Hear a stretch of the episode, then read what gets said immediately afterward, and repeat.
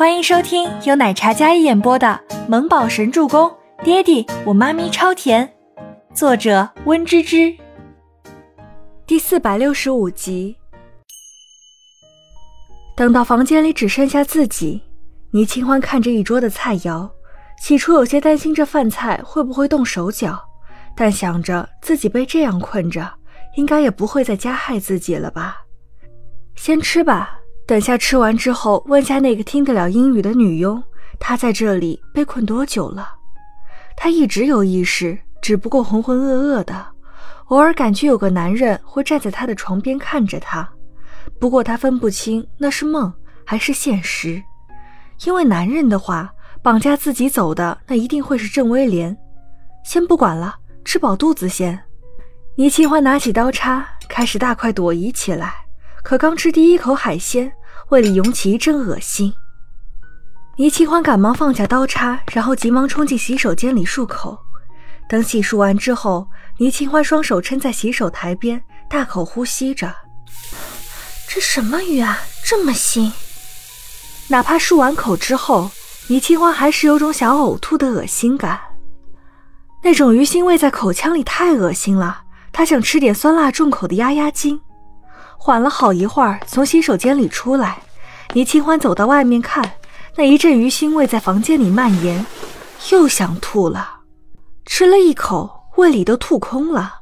等到那名温和的小女佣上来收拾碗筷的时候，发现了房间里没有倪清欢的身影，她吓了一大跳。但是听到浴室里传来呕吐的声音，她走到门边看，发现倪清欢在那儿呕吐。Are you okay? 听到身后有关心的声音，倪清欢回头，那张苍白的小脸看起来有种脆弱的美感。本是倾城绝艳的眉眼看起来十分难受，她说不出话，只是摇摇头。那个菜我吃不惯，我想吃酸辣口味的。倪清欢平复了好一会儿之后，跟女佣说道。倪清欢用英文跟她叙述了自己的感受，女佣站在那里，显然有些踌躇。年纪尚小的他看起来很是惊慌。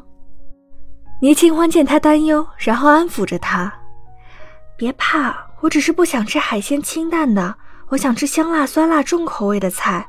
这不关你的事，是我自己口味的问题。”那名女佣点点头，一双如海一般的蓝眸才没有了刚才那种战战兢兢的模样，走到床头柜，给倪清欢递上纸巾：“我我这就去跟厨房说。”小女佣将纸巾递给倪清欢之后，便立马跑开了，像是害怕触上什么似的。倪清欢有些不解地看着女孩，这么害怕自己做什么？不过倪清欢也顾不上别的了，她只感觉那一股恶心的感觉涌上来，她再次爬到洗手间清呕出来。小女佣和那个凶女佣回来的时候，手里都端着看起来非常酸辣和香辣的食物。如果不是因为自己脚上戴着电子脚铐，他都怀疑自己是来度假的。不仅如此，还有一名肥胖的女医生。女医生没说话，只是上前来给倪清欢检查身体，先是听诊器，然后观察了倪清欢的眼珠和口腔，最后皱着眉，凶着问了倪清欢一些问题，关于吃海鲜是怎么个呕吐，还有反应。倪清欢回答了恶心、想吐，然后闻不得这些腥味。女医生立即严肃起来，收起听诊器，直接黑着一张脸出了卧房的门，将刚才那些清淡美味佳肴撤走，又换上了爆炒牛肉、香辣鸡丁和糖醋里脊，还配着简单的蔬菜牛奶。这下倪清欢没有刚才的那些不适感，吃的可开心了。那名修女佣见医生一脸凝重的出了房门，另一名女佣也是看了倪清欢一眼，然后抿唇没说话。出了房门，并将房间门关上。丽娜医生，她是不是身体出什么问题了？要是二爷知道了，我们就遭殃了。说起二爷，哪怕刚才邓尼清欢那个女佣，也是一脸后怕的样子。我先给二爷汇报，你们这几天好好伺候他，别出意外。那名胖胖的女医生用严肃的口吻命令道。两名女佣有些气气然的点头，表示知道了，没有说明事情原因。但要立马汇报二爷，到底什么事情需要这般？倪清欢在房间里，一双清澈的眼眸咕噜的转着，嘴里没有停过。多吃点就有多点力气，养好身体再想别的。倪清欢想着，然后大口扒饭，看得出来吃得非常香。哪怕四周全是摄像头，他也吃得很香。殊不知，这监控摄像头将他一举一动都记录下来，而监控画面的前端，一名优雅金贵的男子细细打量着监控里吃得欢快的女人。挂掉电话之后，他露出一个邪邪的笑容。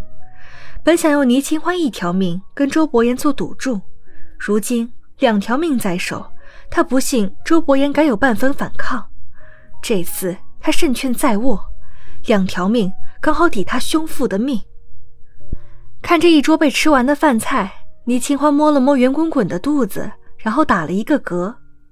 巴掌大的小脸看起来有几分消瘦，可那双清澈逼人的双眸如同星子一般璀璨。看了一眼一扫而空的午饭，再看自己圆滚滚的肚子，他有几分惆怅起来。可只当自己吃的比较多。吃完饭后，然后等小女佣来收拾碗筷的时候，在一边活动身体的倪清欢走近他。只见只有他一人，然后倪清欢上前，装作要帮忙，压低声音小声的问道：“我能问问我来这里多久了吗？放心，我不告诉别人，我只想知道时间而已。”倪清欢那双眼睛单纯透着清澈，如小鹿斑比一样，不施粉黛，却也让人惊艳无比。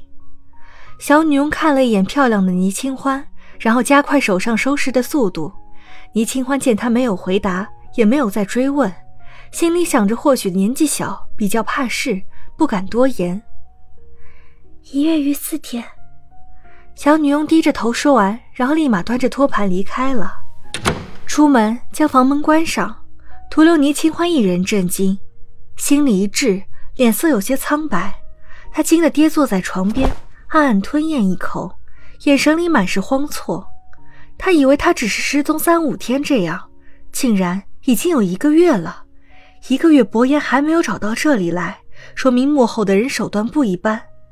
倪清欢心里一阵没由来的心慌，他跌坐在床边，清冷的小脸看起来有几分局促不安。本集播讲完毕，感谢您的收听，我们下集再见。